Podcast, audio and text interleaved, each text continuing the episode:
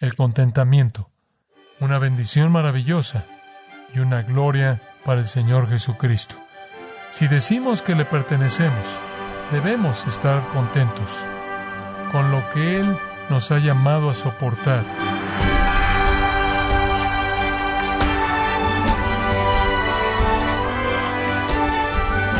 Le saluda su anfitrión Miguel Contreras, dándole la bienvenida a esta edición de su programa Gracias a vosotros con el pastor John MacArthur. Alguien le preguntó al multibillonario americano John D. Rockefeller cuánto dinero le sería suficiente tener, a lo que él contestó, solo un poco más. ¿Se ha encontrado deseando tener más aun cuando tiene suficiente? ¿Ha luchado alguna vez contra el descontento o experimenta contentamiento? Bueno, John MacArthur nos mostrará a partir de las Escrituras cómo estar satisfecho en todas las circunstancias que Dios le presente vivir. Parte del estudio Los pilares de la virtud cristiana, aquí en gracia vosotros. Hemos hablado de las actitudes espirituales, de la fe, amor, humildad, unidad, compasión, perdón, gozo, gratitud.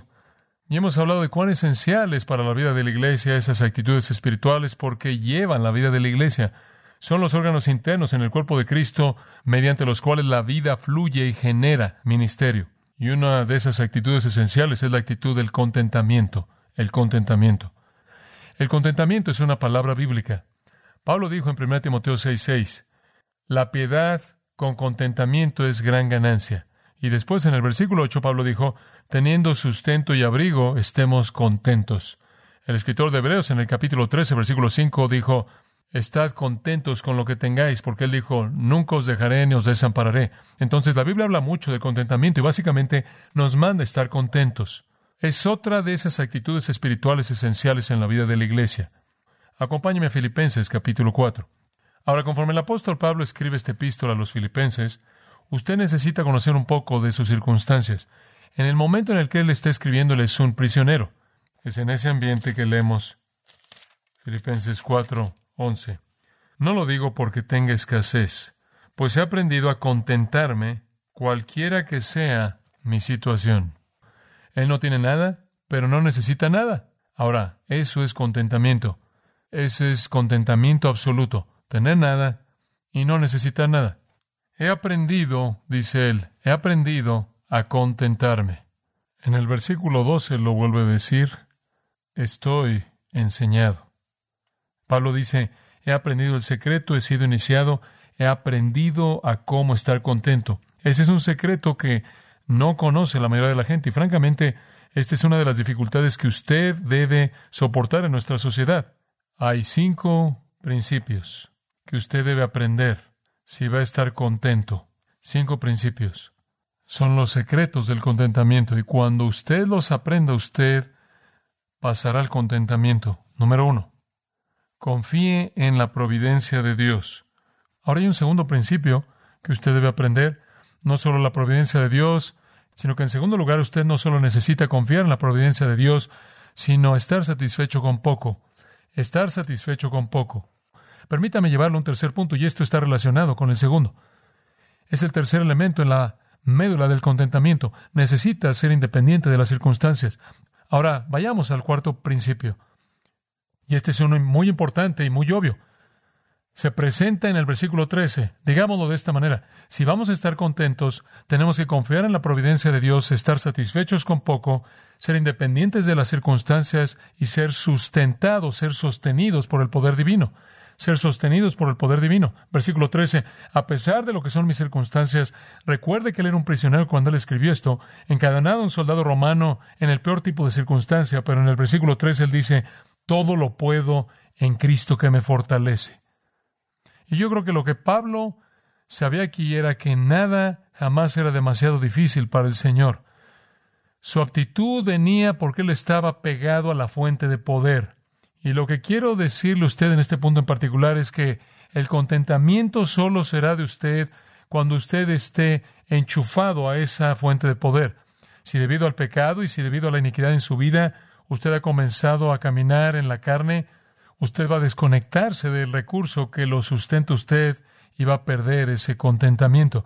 Incluso podrá ser que Dios lo va a privar a usted de las cosas que se le prometen a usted, si usted es un creyente obediente, y usted se va a hundir en circunstancias difíciles más de lo que puede soportar, y el Señor incluso podría traer eso a su vida para llevarlo al arrepentimiento.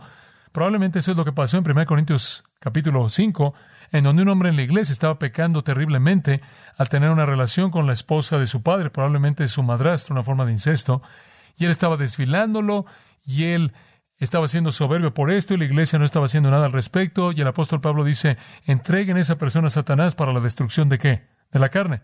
Habrán ocasiones en la vida de un creyente cuando las necesidades básicas de sustento no serán satisfechas. Y para la iglesia corintia, el apóstol Pablo le tuvo que decir, algunos de ustedes son débiles y algunos de ustedes están enfermos y algunos de ustedes han muerto debido a los pecados que han cometido por la manera en la que han abordado la mesa del Señor. Ahora, el Señor siempre es suficiente para el creyente obediente, siempre es suficiente para el creyente sumiso y que confía en Él, siempre es suficiente. Y ese es el versículo 13, todo lo puedo en Cristo que me fortalece. Esa fortaleza está disponible. Esa es la razón por la que el apóstol Pablo oró en esa oración maravillosa de Efesios capítulo 3, versículo 16. Que Dios os conceda, conforme a las riquezas de su gloria, ser fortalecidos con poder mediante su espíritu en el hombre interior. Y la manera en la que usted experimente ese poder es cediendo al espíritu en el hombre interior. Eso quiere decir vivir una vida controlada por el espíritu, andar en el espíritu, usando el lenguaje de Gálatas, ser lleno del espíritu, usando el idioma de Efesios capítulo 5. Otra manera de decirlo es que la palabra de Cristo mora en abundancia en usted, para que responda usted a ella en obediencia. La aptitud viene, el contentamiento viene de estar conectado a la fuente de poder, al que puede fortalecerlo para todo. Y yo creo que el todo, simplemente para detenernos y ver esa palabra por un momento, yo creo que el todo, esto está en la posición enfática, tiene que ver con los problemas o los asuntos de los versículos 11 y 12. Y esos son los asuntos de comodidades materiales y circunstancias mundanas o circunstancias terrenales. Y lo que él está diciendo es, puedo estar sin el alimento que quiera tener, puedo vivir a un nivel mínimo de sustento, puedo vivir simplemente con un guardarropa mínimo, comodidades limitadas, menos calidez que me gustaría tener, menos libertad de la que desearía, menos cuidado personal del que desearía. Puedo pasar por todo eso, puedo soportar el dolor, puedo soportar las amenazas, puedo soportar el castigo y el peligro porque el que me fortalece me infunde de fortaleza. Él literalmente está hablando de tener la capacidad de superar las circunstancias más difíciles, circunstancias físicas, debido a las grandes misericordias del Señor que le fueron concedidas. Él permanece, él estaba permaneciendo, por así decirlo, en la vid, tomando el lenguaje de Juan 15:15, 15, y la vida del Señor estaba siendo, por así decirlo, estaba fluyendo a través de él. La afirmación al final del versículo 13, en Cristo que me fortalece, en Dunamo, Dunamis, de la cual tenemos la palabra dinamita con la preposición al principio, la intensifica, y la preposición en significa en. Entonces el verbo significa infundir dinamita en, infundir poder en, infundir fuerza en. Y de esta manera el apóstol Pablo simplemente está diciendo, en medio de cualquier situación, el Señor mismo infunde fuerza en mí. Ahora usted siempre debe estar en una relación con el Señor como esa, para que a usted se le infunda la fuerza para soportar cualquier dificultad. En 2 de Timoteo 4 hay una ilustración maravillosa de esto de la vida del apóstol Pablo. Esta, claro, fue la última carta que él escribió, como usted sabe, y él para este momento estuvo en la cárcel por última vez a punto de ser ejecutado. Y en el versículo 16 de 2 Timoteo 4 él dice, en mi primera defensa nadie estuvo conmigo, sino que todos me dejaron, no les sea tenido en su contra. Una oración como la oración de Esteban cuando él oró, porque el Señor no les tomara en cuenta el pecado de aquellos que lo apedrearon y como Jesús oró porque Dios perdonara a los que lo crucificaron. Aquí Pablo le pide al Señor que fuera misericordioso hacia aquellos que lo habían abandonado en el tiempo de su gran juicio. Obviamente, él fue llevado a un juicio en Roma y los cristianos, en lugar de venir a estar al lado de él, todos huyeron, así como los discípulos lo hicieron cuando Jesús fue llevado prisionero. Lo dejaron y él no quería que les fuera tomado en contra de ellos. Así los amaba. Aquí está en medio de la más difícil de las circunstancias y nadie estuvo ahí para defenderlo. Todas las vidas que él influenció, toda la gente que él llevó al conocimiento de Jesucristo, todas las iglesias que él plantó, todas esas personas, y se han ido y no hay nadie ahí, esa tiene que ser una manera triste de terminar una vida tan fiel. Una cosa es ser perseguido por los incrédulos, otra cosa es ser abandonado por los cristianos. Una cosa es ser abandonado por los cristianos que usted no conoce, otra cosa es ser abandonado por los que aquellos en los que usted invirtió su vida. No espere demasiado. La gente es muy capaz de decepcionar incluso a los siervos cristianos más nobles. Pero en el versículo 17 él dice, aunque nadie estuvo ahí, el Señor estuvo conmigo y me fortaleció. Y no estoy exactamente seguro de lo que todo eso significa, no estoy exactamente seguro de lo que él quiso decir con eso. Ciertamente incluiría algún tipo de infusión de fortaleza para enfrentar una situación física de mucha prueba, una prueba emocional o mental, y ciertamente incluye la gran fortaleza espiritual para que a través de mí la proclamación fuera cumplida de manera plena y todos los gentiles pudieran oír y yo fuera librado de la boca del león. El Señor le dio fortaleza en su defensa para predicar el Evangelio y fortaleza para usar su mente y su energía para dar cualquier tipo de mensaje que necesitara ser dado para posponer lo inevitable, por lo menos por una temporada.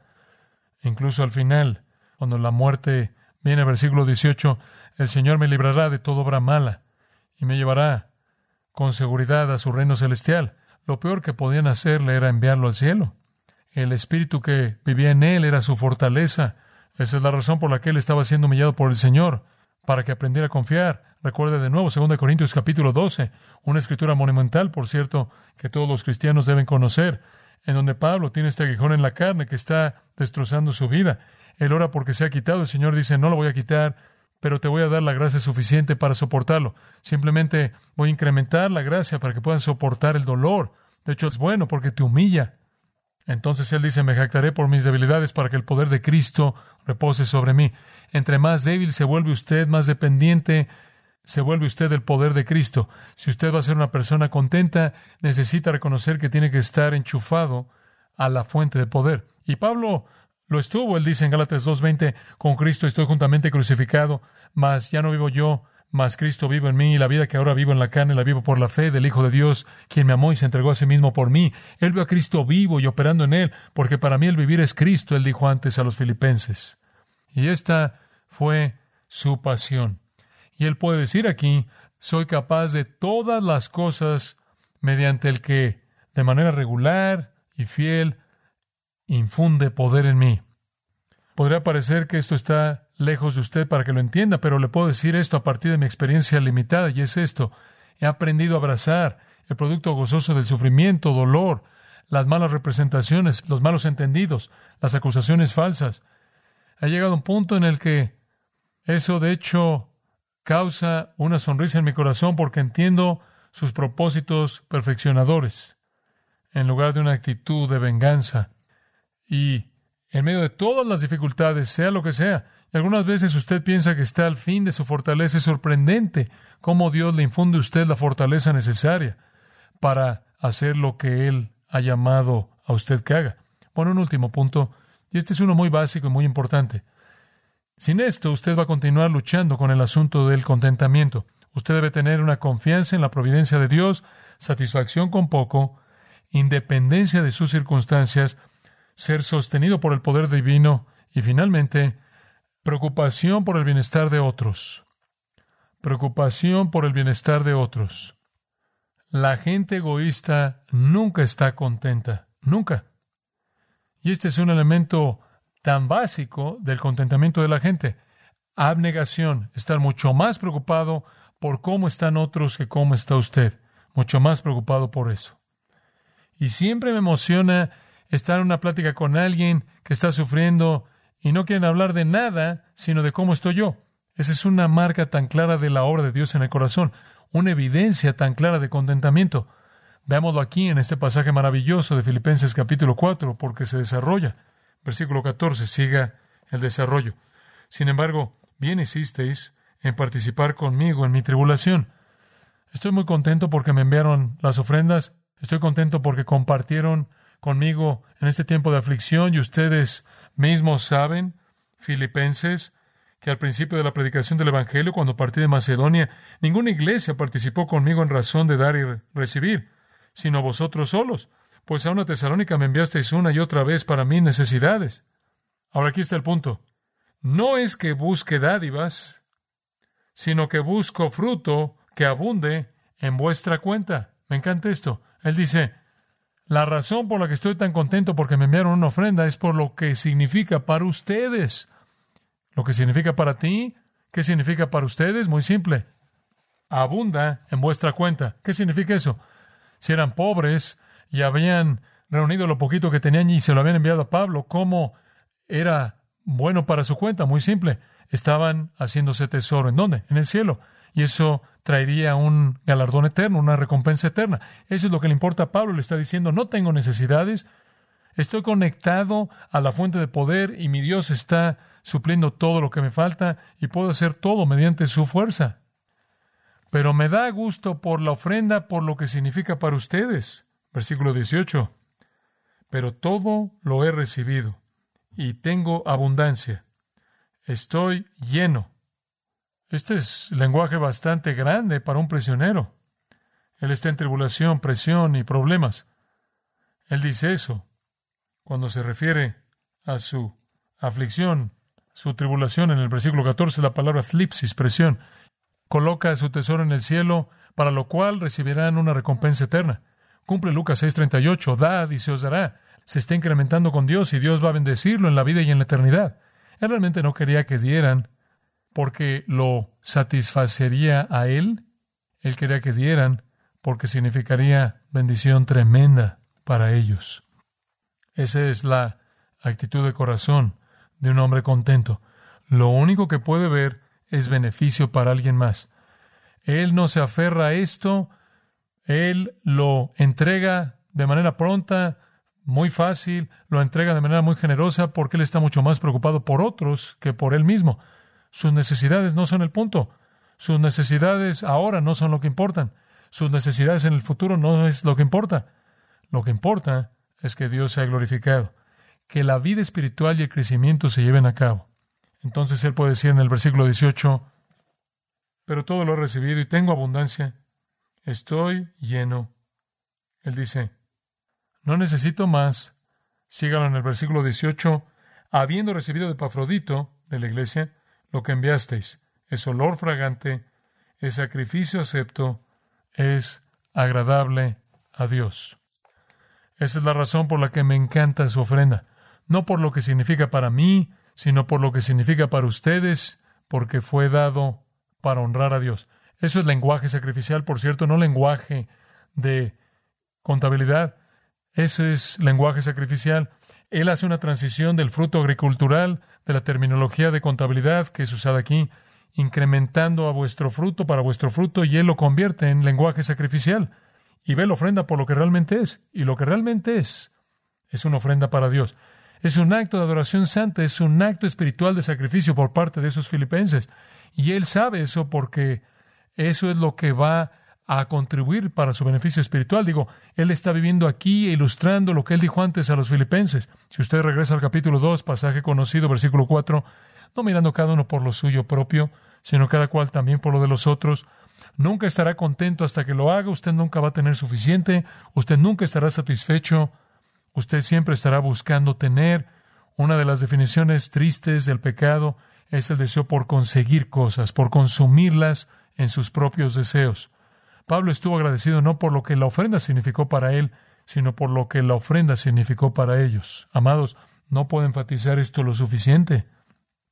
La gente contenta está consumida con satisfacer las necesidades de los demás.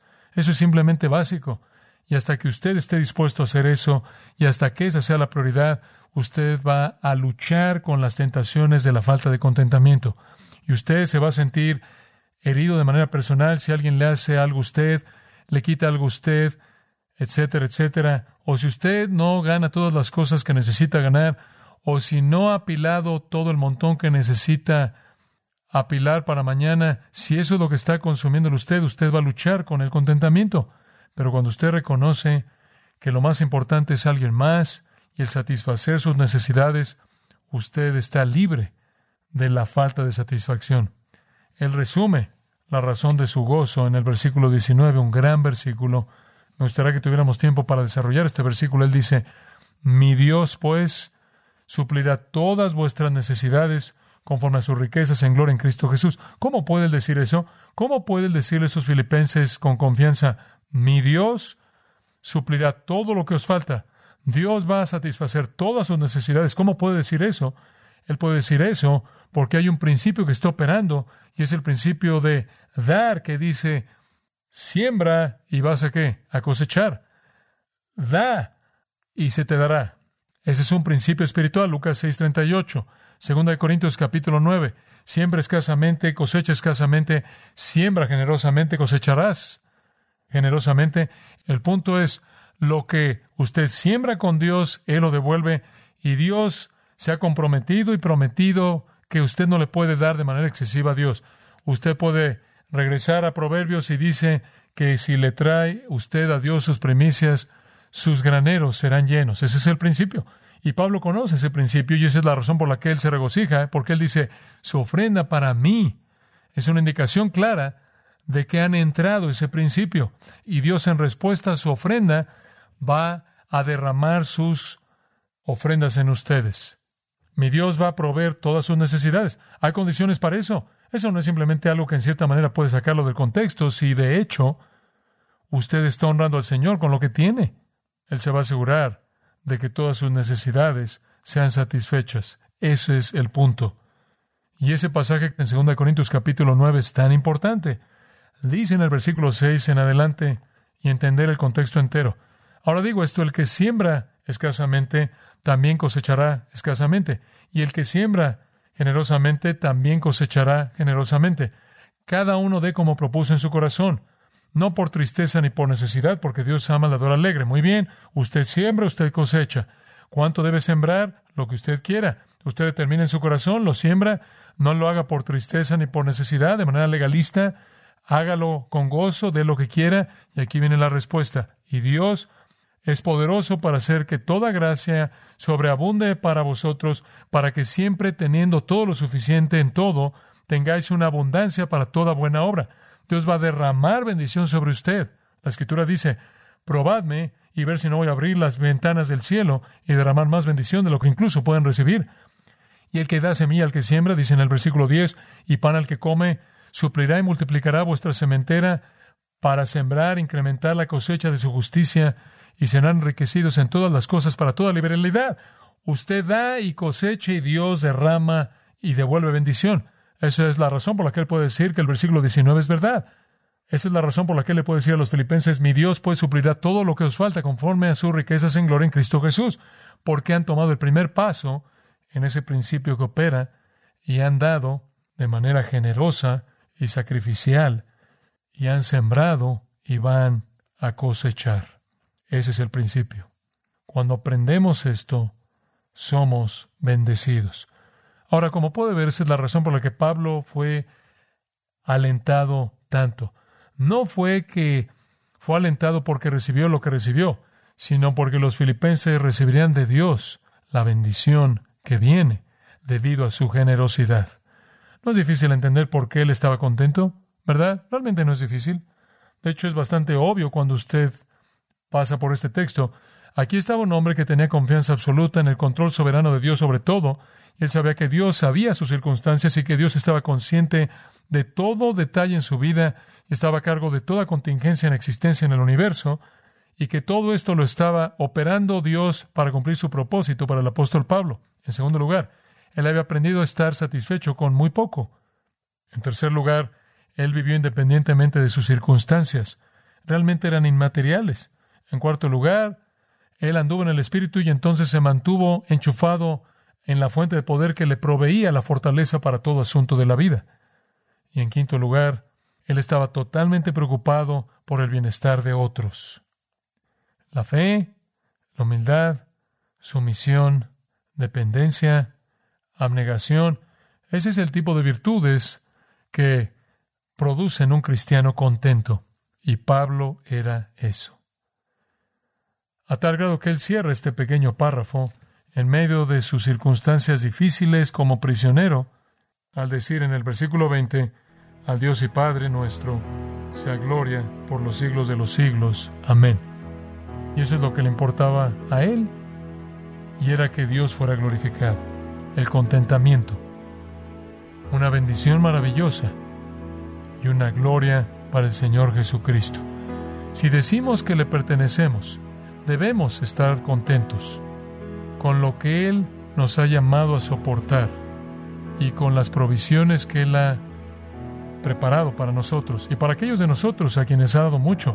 El desafío es incluso mayor para estar contento y estar dispuesto a despojarnos de aquello para el beneficio de otros, por el mero gozo de ver a Dios derramando bendición en ellos. Qué privilegio tan tremendo.